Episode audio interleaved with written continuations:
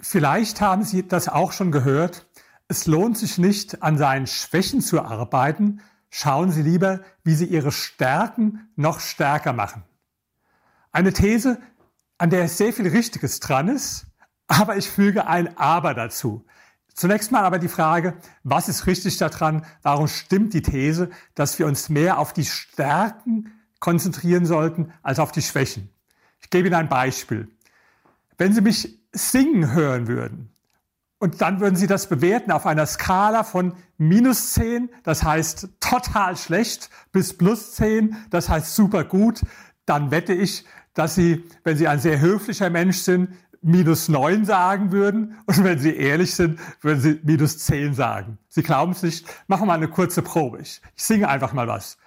I was born under wandering star. I was born under wandering star. So, also ich vermute, Sie würden mir jetzt eine minus 10 geben. Aber ich bin auch sicher, wenn ich jetzt richtig üben würde, Gesangsunterricht nehmen würde und mit der großen Disziplin und Begeisterung, die ich habe, ich träume zu, dass ich mich um zehn Punkte verbessern würde. Also von minus zehn auf null. Dann bin ich eine Null. Wie viel Geld verdiene ich damit? Gar nichts, auch null. Wie viel Anerkennung bekomme ich damit? Jawohl, wenn ich dann Ihnen wieder vorsingen würde, würden Sie sagen, Mensch, äh, Zittelmann, da haben Sie aber wirkliche Fortschritte gemacht. Das klingt schon besser als damals, wo Sie mir da dieses Lied I Was Born Under Wandering Star vorgesungen haben. Nur, das hilft nichts. Ich bekomme damit keine große Anerkennung. Ich kann damit kein Geld verdienen. Ich bekomme damit keine echten Erfolgserlebnisse. Jetzt nehmen Sie etwas anderes. Nehmen Sie mal meine Fähigkeit als Redner, als Sprecher. Das, was Sie jetzt sehen. Ich weiß nicht, wie Sie mich bewerten, aber ich denke so, die meisten Leute würden sagen, na ja, der Zittelmann, der hat bestimmt plus sieben oder plus acht. Diejenigen, die allerdings wirkliche Profis sind, Top-Speaker, die würden vielleicht sagen, na ja, plus fünf oder plus sechs, da ist noch viel Raum für Verbesserung. Und wenn ich jetzt die gleiche Energie reinstecke den gleichen Zeitaufwand, meine Fähigkeiten als Redner zu verbessern. Und ich käme dann, sagen wir mal, von plus sechs auf plus neun oder auf plus zehn. Ja, dann bin ich ja Weltklasse, dann bin ich Weltspitze. Deswegen ist es in der Tat so, dass es sich eher lohnt, ihre Stärken zu stärken, als dass sie gegen Schwächen ankämpfen. So, jetzt habe ich Ihnen aber am Anfang gesagt, da möchte ich ein Aber dazu fügen. Und dieses Aber, das ist auch ganz wichtig. Innerhalb ihrer Stärken müssen sie dann schon ganz gezielt an den Schwächen arbeiten. Wir wissen das aus wissenschaftlichen Untersuchungen. Es gibt ein Buch, das heißt Talent wird überschätzt. Und da wird gesagt, das Geheimnis der Spitzenkräfte ist das, was man bewusstes Üben nennt. Das heißt nicht irgendwie üben, sondern gezielt immer wieder an bestimmten Schwachstellen üben, die man innerhalb seiner Stärke hat. Ob das beim Tennisspielen ist oder beim Gesang. Und das ist so, wie die wirklichen Spitzenprofis handeln.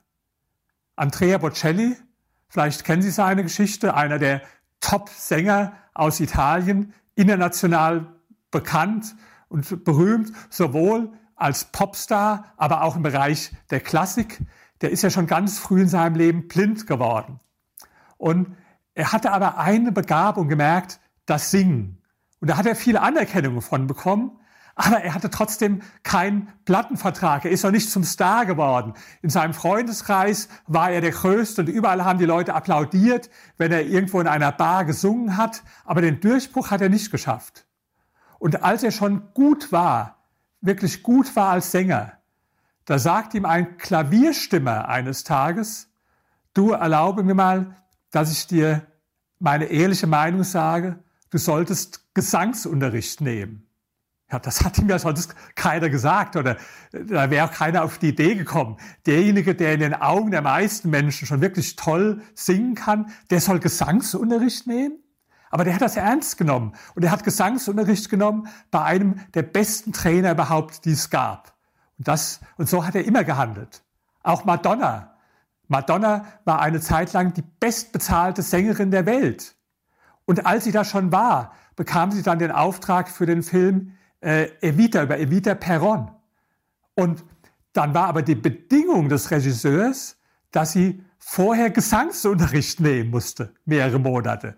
Da wären ja manche, die wären beleidigt gewesen, hätten gesagt, ja, Entschuldigung, ich bin ein internationaler Superstar, ich verdiene mehr als die meisten anderen, warum soll ich jetzt Gesangsunterricht nehmen? Aber Gewinner denken gerade nicht so.